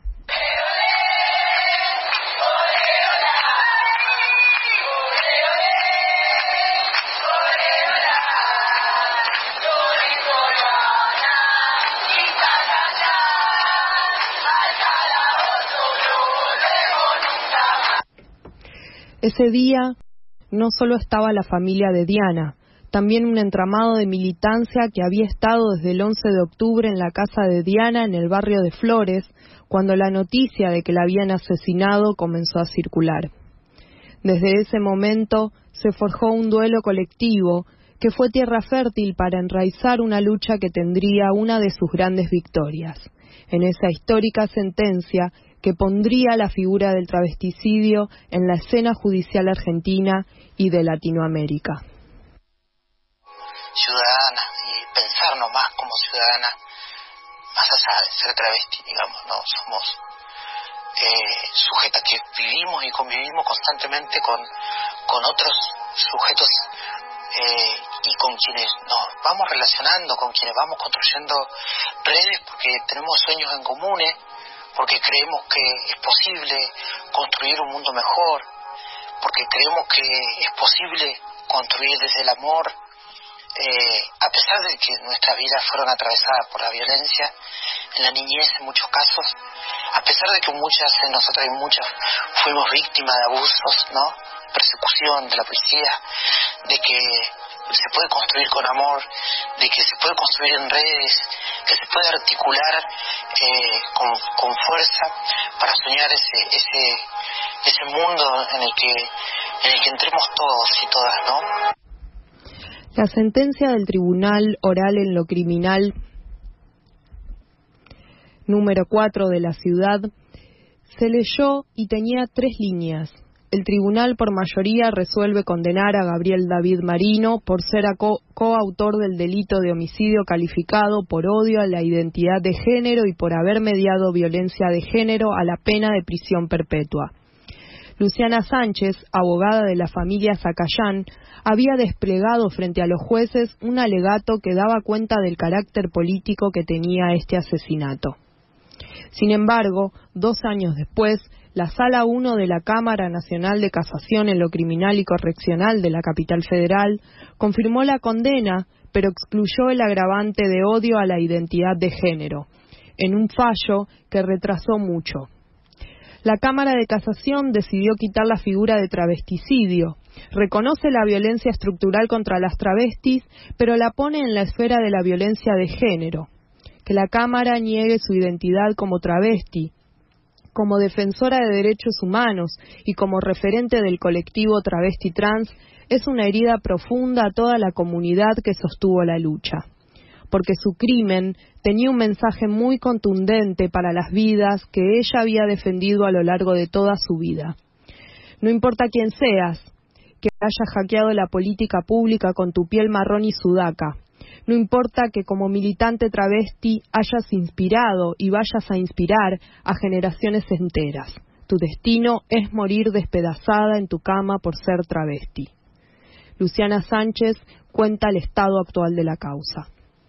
¿Cómo estás? De la causa, decirte que está en la Corte Suprema, que estamos pidiendo que se abra a audiencia pública, a que escuchen las voces travestis en la Corte para eh, antes de decidir eh, y para que todas las personas trans y travestis puedan participar también de la audiencia y ver qué se decide. Lo que le estamos pidiendo a la Corte es que reponga eh, la sentencia original que había condenado a uno de los autores por eh, travesticidio y femicidio, ¿sí?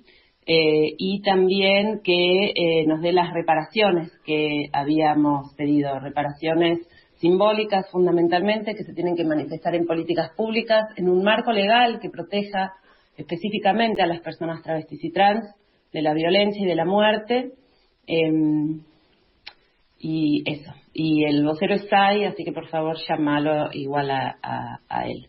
Eh, también estamos pidiendo recursos para fortalecer la investigación sobre el segundo autor, eh, ya que el Ministerio Público Fiscal está trabajando, pero eh, prácticamente sin recursos. Hay una sola persona dedicada a esto. En ese momento, la abogada Luciana Sánchez dijo con respecto al fallo, para mí lo que está en juego con esta sentencia no es si Marino va a cumplir prisión perpetua o si es o no un transfóbico. Este fallo quiere decir que la justicia argentina no va a permitir que siente jurisprudencia una sentencia que reconoce que existe el travesticidio como crimen de odio y a partir de la cual también se produjo un cambio en la política que llevó a la implementación del cupo laboral travesti trans. Buscan destruir la sentencia original, que es un faro para travestis y trans que hasta ahora no tenían acceso a la justicia. Por eso no nos vamos a quedar de brazos cruzados. Sus amigas la recuerdan cada año. Así la recuerda Flor Guimaraes. Hace siete años asesinaban a la pequeña Saltamontes. Así le decía Albana Berkins a Diana Zakayam. Hace siete años, dos travesticidas se llevaban la vida de nuestra compañera, de nuestra gran guerrera contra el patriarcado. Hace siete años se iba Diana Zakayam físicamente porque no pudieron apagar su fuego, su furia, su resistencia, su lucha, que hoy se encarna en muchísimas compañeras travestis y trans en todo el territorio, que seguimos sus legados, que seguimos luchando por una vida digna. En el último libro de Camila Sosa Villada, una de las escritoras más potentes y deslumbrantes de la literatura argentina, reúne nueve cuentos en donde de manera más periféricamente o visceral nos abre portales a mundos travestis y adosado a eso, a la crueldad y al odio que los acecha. Soy una tonta por quererte, no solo conmueve por la escritura de Camila, tiene un valor vinculado también al paso por este mundo de Diana es sobre un odio a los cuerpos travestis, una herida que sigue abierta y que nos tendría que doler a todos, porque no es lo mismo que nos falte Diana, que vino a este mundo a decir que sí, que era posible. Por eso la lucha sigue, porque se lo debemos.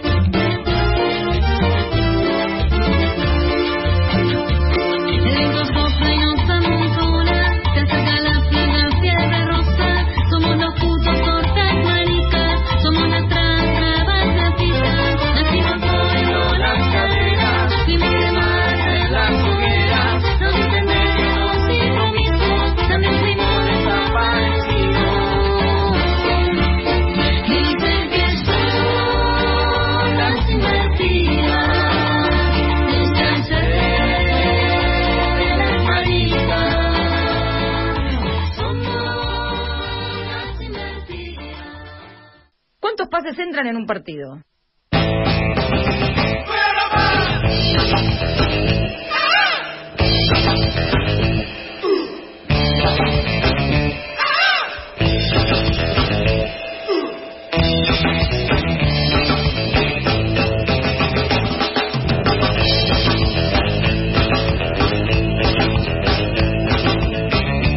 Y acá estamos, en Pasamos Todes, eh, con un dolor grande en el corazón después de escuchar el informe, porque, porque sí, fue un año bien difícil. El final o medio final de 2015, eh, perdimos, pues perdimos, no sé, no, la verdad que a veces que las palabras se te retoban un poquito, ¿no? Porque no es perder, sino que mataron a Diana Zacayán, fue como una bomba que nos explotó en la cara y no en vano al final del encuentro. En, en, en Mar del Plata en 2015 además había habido tres femicidios durante el encuentro. Después al año siguiente fue lo de Lucía Pérez. ¿No? Y antes de que, cuando volvimos del encuentro, habían matado a Lucía Pérez en una escena mm, que relatada como de un colonialismo realmente cruel, después supimos que no era verdad, pero por algo pasó, ¿no? Hay, hay como una especie de disciplinamiento en determinadas muertes. Y también murió Loana Berkins poquitos meses después de Diana y fue cuesta recuperarse, ¿no? Como decían antes en el informe, eso, cuánta falta nos hacen. Y estamos hablando de travestis, ¿no? Y... eh, Estamos- sí. Sí, y estamos hablando de la información que nos falta, de los números que no conocemos, de las cifras que están ocultas. Y me complace que la sección de hoy, que se llama ¿De qué viven?, que es una creación de este programa que vamos a, a inaugurar con, con esto, eh, es preguntarnos eso, ¿no? ¿De, de qué viven? ¿no? Y, y es una pregunta fundamental para, para, con- para construir respuestas sobre cómo queremos vivir, ¿no? De qué viven quienes, quienes nos preguntamos cómo, cómo viven y empezar por las últimas, eh, empezar por, por las últimas para nosotros es empezar por el colectivo travesti trans, tan olvidado, esta cifra tremenda, recién en el informe, 35 años de expectativa de vida, ¿qué significa? ¿No? ¿Qué significa? Significa vivir eh, para morir probablemente con una muerte violenta que tiene que ver con la falta del acceso a la, salud, la falta de acceso a ingresos, etcétera, etcétera, etcétera. Así que para inaugurar de qué viven, empezamos por, por las últimas, por el colectivo Travesti Trans, por ese grupo que sabemos que a las estadísticas le importa poco y que por suerte en este primer censo en el que se les va a nombrar en 2022 se preguntó ¿no? por la identidad de género, se preguntó por cómo nos autopercibimos mujer, mujer trans, travesti, varón, varón trans, masculinidad trans, no binaria, otra identidad, como para empezar a entender que existe esta otra forma y existe salir del binarismo y hay que dar respuesta a eso. Y mm, no es casual que los pocos datos que tengamos sobre la población travesti trans vengan de la matanza, ¿no? De donde era Diana Zacayán, matancera, como decíamos recién en el informe, porque la primera encuesta sobre población travesti trans, travestis transexuales, transgéneros y hombres trans fue una prueba piloto que se hizo en el municipio de La Matanza en 2012. ¿No? Y los poquitos datos que tenemos de, por- digamos, de cómo viven, de, de- de cuál es la realidad de esa población, vienen un poco de, de esa encuesta que ya nos quedó muy vieja, ¿no? Es de hace 10 años y además es una encuesta muy muy acotada a ese municipio, por eso recalcaba la necesidad del, Bueno, de lo que Diana, pasa. Diana Zacayán fue una de las de las este, más fuertes militantes por la ley de cupo laboral trans. Exacto. Y eso se la ley se consiguió, ¿no? Mal cumplida, como siempre, con retraso, con muchas dificultades, pero sí eh, algo habrá cambiado desde 2012. Ahora vamos a ver algunos números de, de- qué está pasando con la ley y cómo se viene implementando, cuánto falta, eh, implementando, cuánto falta. Eh, pero quiero detenerme un poquito en esos números que nos dejó la prueba piloto de la matanza, que ahí se preguntaba, ¿no? De, qué viven, cómo, de, de- de qué trabajan, cómo, cómo eh, hacen a su subsistencia la- las compañeras, las compañeros de la población travesti trans. Y ahí, eh, digamos, uno de los números es, eh, bueno, de qué vivían y el 18% contestó ser empleado, empleade u obrere. eh, el 29% dijo trabajar en cuenta propia y el 43% dijo ser trabajadora sexual, trabajador sexual, vivir eh, en, digamos, de- de- so- del trabajo sexual. Y ahí me gustaría ahora traer un audio de una diputada mexicana que fue tendencia esta semana por contar esto que decía frente a otros diputados en la Cámara de, de, de Diputados de México. Tu video puede ser tomado como pornografía. Es pornografía. No puede ser tomado, es pornografía, yo produzco pornografía, me pagan por hacer pornografía porque me pagan, por eso lo hago. ¿No te alcanza el salario de diputada? Es que siempre me he dedicado a esto. Los demás diputados son administradores, tienen empresas. Patricia, ¿cómo se llama la de los tiburones? Patricia Arismendi, ¿por qué no renuncia al consejo de administración de sus empresas? A ella tampoco le alcanza porque sigue trabajando. Los abogados, en el PAN, ¿cuántos abogados hay? Siguen despachando en sus despachos. ¿Me han visto ustedes aquí están? ¿Cuándo me han visto encuadrarme? En la Cámara de Diputados. ¿Cuándo me han visto chuparle un pito o a alguien en un salón, en el salón de sesiones o en alguna comisión? Vean, la Cámara de Diputados, por eso el canal de Congreso no va a grabar mi vida personal. El canal de Congreso Vamos. Bueno, la amamos. Escuchamos a, a- a María Clemente García, ¿no? diputada de Morena en México, eh, que me parece súper interesante lo que plantea porque estamos hablando de incomodidad en este programa y seguramente el trabajo sexual es una incomodidad, es una incomodidad de los feminismos.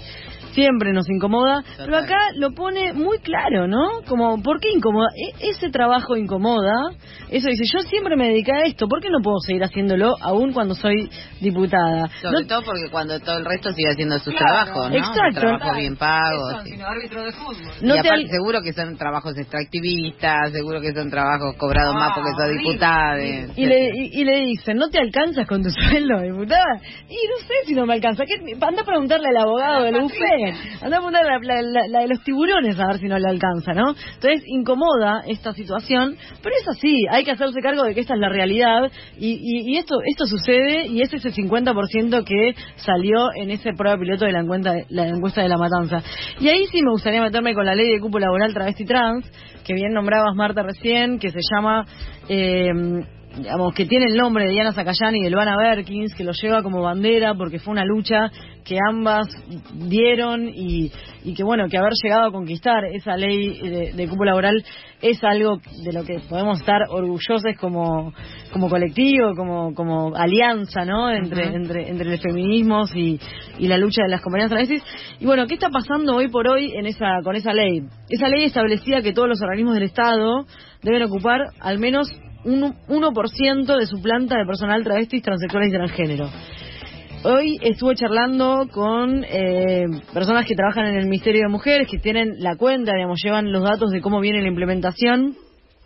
Y eh, debo contar que hay 6.800 personas inscritas en ese, en el- en- para En el registro, en el registro, y eh, hoy son 408 quienes han O sea accedido. tenemos 5.000 cua- 5.600 desempleadas. Es un 7%, Desempleadas. es un, es un 7% el que logró ocuparse, entonces ahí hay, hay una gran tarea pendiente, hay un montón, un un 93% que todavía no pudo acceder por distintos motivos a ese puesto y la verdad es que eh, nos lo debemos, ¿no?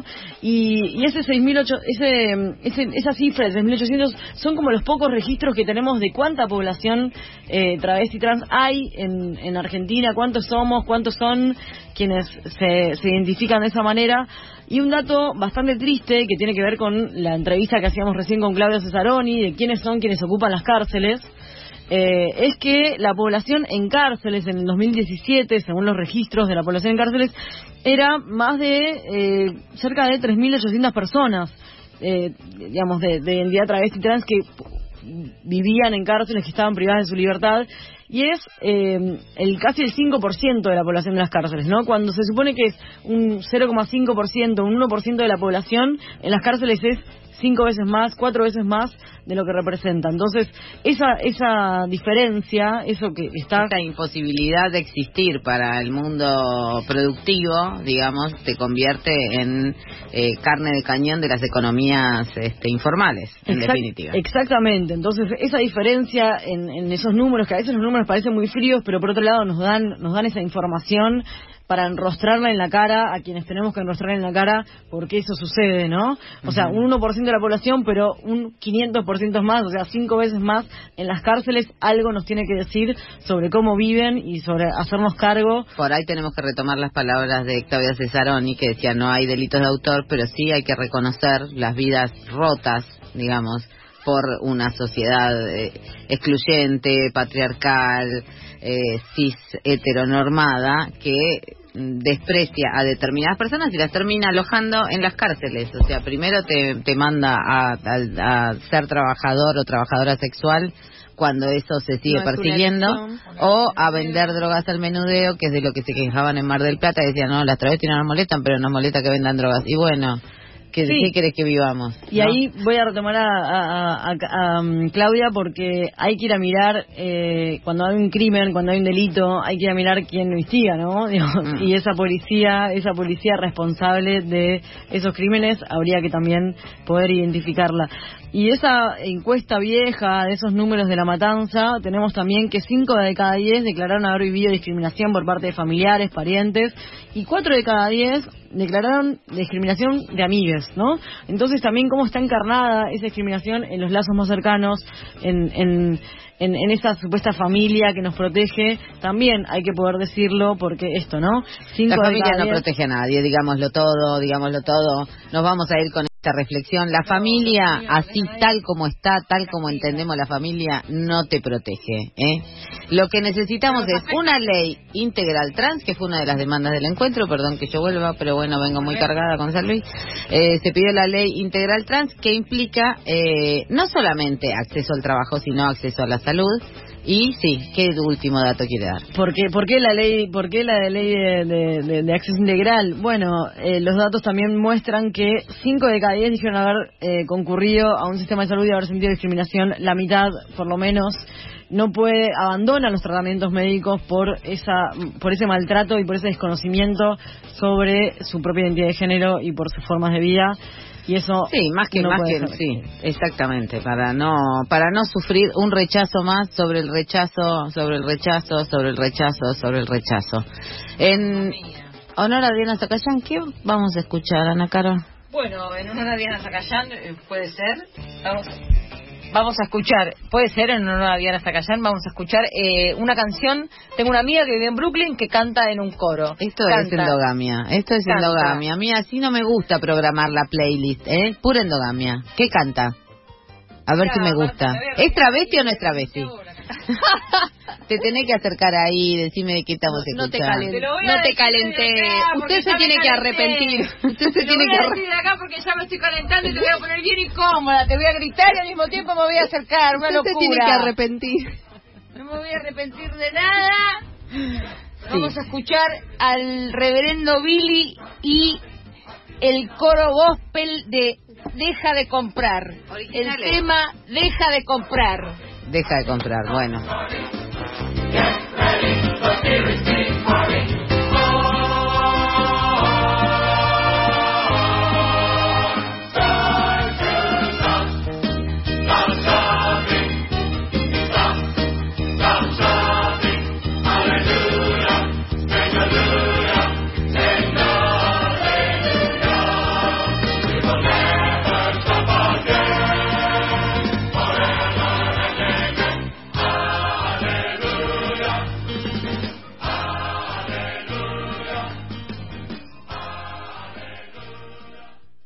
La disidencia está acá, en el piso. Hola, eh, soy María de la Plata. Bueno, este. Hola, em, María. Lo que me incomoda a mí es básicamente eh, em, esa actitud, podría decir la boludez humana, es decir, esas personas que están continuamente quiero, María. Eh, diciendo cosas fuera de lugar en el momento menos oportuno, eh, que no saben no saben frenarse, no saben callar, callarse a tiempo. Eh, Ah. digamos, eh, el, el boludo, boluda, boluda importante, ¿no? que eh, no hay con qué. Creo que te ha Bueno, ganado un este, pasaporte. Eso me incomoda mucho, me saca, diría yo. Debe ser porque ya estoy grande y entonces, este, bueno. ¿Cómo te ves bailando en la, en la lésbica bailable? Eh, bueno, Eh, mando un beso. Eh, el programa buenísimo como siempre. Ay, bueno. Qué divina. Bueno, acá tenemos otro mensaje que nos dice la incomodidad y la bronca de ver cómo en un bar de Mar del Plata, mientras comíamos algo, un par de forros se reían de la apariencia bien de puto de mi hijo y querer partirles una botella en la cabeza. Cris Munín nos dice que nos cruzó en la plaza de San Luis.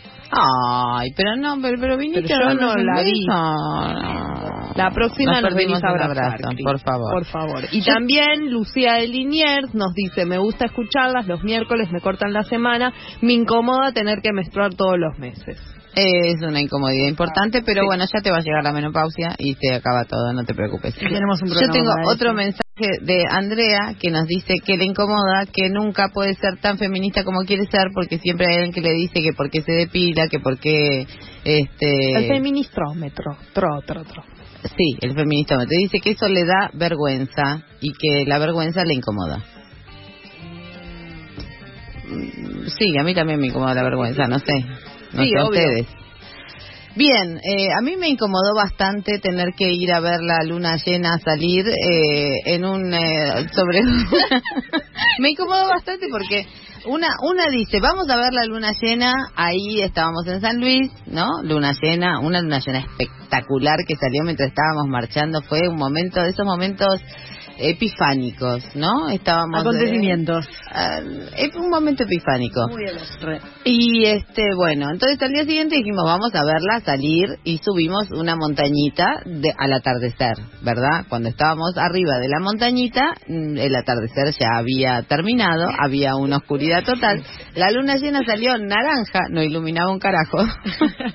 y así fue como tengo un raspón en la pierna izquierda que me incomoda hasta este momento porque me raspa con el borcego, cosas que pasan, cosas que tiene también la ministra, quiero decirles, la ministra de La Mujeres, Género y ministra. Diversidad usa borcego también. Ah, o la actual. Pantalones La la rotos. La actual, la ex. No, eh, La- no, la, la ah, actual, la actual. No, La bueno, no sabe, estamos en, estamos en el, en el, en ese momento de vacío donde nadie tiene firma, no sabemos qué va a hacer, qué va a pasar con la, con la CEPAL, que hay como una, una, no, la- es la CEPAL. Hay ¿no? una conferencia en noviembre. No, pero igual mañana parece que va a haber ahí algunas noticias sobre cómo siguen ahí las autoridades del ministerio. Ay, epa, epa. Estaremos atentos. Tiró. ¡Qué adelanto! No, porque está eso de que se presentan las renuncias y la nueva ministra tiene que ver si, o sea, si ¿A quién, a quién- a quién queda, a quién se va. Yo quiero Pero- hacer un voto de confianza por Laurana Malacalza, que es este mi favorita dentro de Cada una mi tiene alguien que defender, o sea, yo tengo muchas trabajadoras, compañeras que defender en ese ministerio y que quiero que se queden ahí produciendo las políticas que han sabido hacer. Y bueno, yo, yo me declaro ahí defensora de, de lo que lograron. Bien, bien, Bueno, hay gente que defiende gente. Eso, eso Hay Siempre, gente que o busca sea, gente, como el eso es, eso suele ser incómodo porque es vos incómodo defender, Sí. obvio, porque sí, porque siempre es más fácil criticar. Bueno, decí nombres entonces, si vas a defender a alguien, decí que vas a defender. Yo dije un nombre, acá nadie se juega, no sé. Bueno, hoy, hoy, hoy me pasó los datos acá de, de- de cómo viene la implementación Lorena Ballardín y le mando un saludo ahí a la dirección de datos de, de- de- de estadísticas del ministerio. Bien, ahí tiró un nombre, vamos, jugándose, datos, jugándose. Es que a ella le gustan los datos, los datos Los duros. numerillos, hay que hacerlos, hay que hacerlos, incomoda, pero hay que hacerlos. Bueno, si te gusta este programa, lo que estamos haciendo los miércoles a la noche, no solo tenés que quedarte los miércoles a la noche hasta las 12 de la noche escuchando Pasamos Todos, sino que también lo puedes hacer en Spotify. Ahí están todos nuestros programas ¿Y cómo los acumulados. Buscas Pasamos Todos en Spotify y te aparece todo nuestro archivo, que ya es, este es el programa número 45, si no lo sabes, Marta. Sí, lo sé, lo sé O sea, lo perfectamente. que laburamos no tiene nombre. Bueno, y esto no se sostiene más que con tu aporte. Entonces, si vos entras a pasamostodes.com, puedes hacer tu aporte eh, Pasamos- diario. Pasamostodes.com, Exacto. sin ar. Sí. Y bien, no, hay que repetirlo. Pasamostodes.com, facilísimo. Es O sea, facilísimo. fácil de recordar. Y Internacionalistas. Internacionalistas, así que amigues que están eh, allende los mares, Acá, allende los. Ahí, ríos. por- al lado de Java. sí. Y entonces, si vos eh, te suscribís y, y Para, haces- para, porque si allende los mares escuchan eh, pasamostodes.com y nos quieren hacer un aporte en dólares, ¿cómo hacen? eh, bueno, Quiero saber, porque una cosa son 300p, que es la suscripción inicial, y otra cosa son 300 dólares, ¿no? No sé. Ojalá, Sí. ojalá, ojalá. También pueden aportar el, el, el dólar Coldplay, el dólar, eh, no sé cómo se llaman los que hay, el, el de Qatar, todo lo pueden aportar. El dólar tarjeta, el dólar Hay bolsa, el dólar... Sí, y ahí bien. sin repetir, sin ¿Bolsa o soplar. silo bolsa? Bien, pero lo que quiero decir es que ahí si, a- si aportan tienen un montón de beneficios. Hay, hay descuentos en Bayu, que son productos veganos, que es una marca que nos viene co- acompañando desde 1998. Y también vienen acá a la Tribu Mostra, que es un proyecto autogestivo impresionante en donde venís de jueves a domingo a la Tribu, acá a Lambaré 873 y, Y tenés capaz que una- conoces. Sí, y tenés una oferta increíble de cultural, lévica, mostra y lo que sea. El jueves, te digo lo que pasa. Mañana. Sí. Mañana jueves es Noche de Cortos Truculentos. Mm. El viernes tenés poesía 3N4. Leen Inés. No, no es 3N4, es poesía en 4, señora. Usted no sabe que los números se leen, se Sí. como letra. Poesía en 4. En 4. Leen. Es una promesa mejor que. Sí, digo, no total, sé. lo de en cuatro también. Eh, tenés un montón de poetas copades. Eh, Inés Ripare, Micaela Ciniac, Teo Triñares y Vircano. Eso sucede el viernes en la Tribu Mostra y el sábado 15, por si no pudiste venir ni el jueves ni el viernes o si querés repetir, tenés karaoke, que el, tra- el karaoke en la Tribu Mostra El karaoke se rompe, se rompe el karaoke. He visto escenas este, dramáticas. Hablando de karaoke, no sé, hablando de karaoke y de incomodidades. Sí. ¿Qué pasa? ¿No se puede escuchar más papo, por ejemplo? Yo quiero decir que en Bolivia, en la radio de eh, Radio Deseo, la radio de María Galindo, eh, pasaban papo. Ah, Acá, ahí eso yo quiero contar que acá se cuestionó si podíamos pasar o no papo y allí la la digamos, la, la- La, Gal- feminista si hay alguien incómoda en el feminismo, si María hay alguien que ha cancelado gente, claro que ha cancelado gente. Lo canceló a Evo, por La ejemplo. canceló a Evo, canceló a. Evo, pero en Radio Deseo quiero contar que pasaban papo y lo escuché con mis propios oídos y lo dejamos para otro día. Bueno, en fin. ¿Quién ganó? anunciar las personas que han ganado. Las entradas para el teatro se las ganó, se las ganó Chris Bien. y eh, las entradas para la fiesta, porque no no tengo más información sobre los deseos de las personas, entonces tuve que tomar yo una decisión. Pero si alguien que está escuchando y está en desacuerdo y quiere cambiar su premio, nos llámanos. No, no se puede ser tan democrática Cris en un programa de ha ganado las entradas para el teatro el viernes a las 20. Y Pao te has ganado las entradas para la fiesta, que es una colaboración de Marinina Tortillera con Levodrama. ¿sí? Bueno, y este programa- bailable. Se acabó, este programa se acabó. Lo hicimos Fanu Santoro, Euge Murillo, Cami Barón, Ana Caro, acá, ah, no, carísimo, eh, Mati Papa Pietro en los controles, asistiéndonos en todo lo que necesitamos. ¿Y quién les habla? Marta Dillon. Ahí está, hasta el miércoles que viene. Gato, puto, torta, traba, idiomo, perra, sorda, buena, mala, vieja, diosa. No queremos ser más parte de esta humanidad. No queremos ser más parte de esta humanidad. Gato, puto, torta, traba.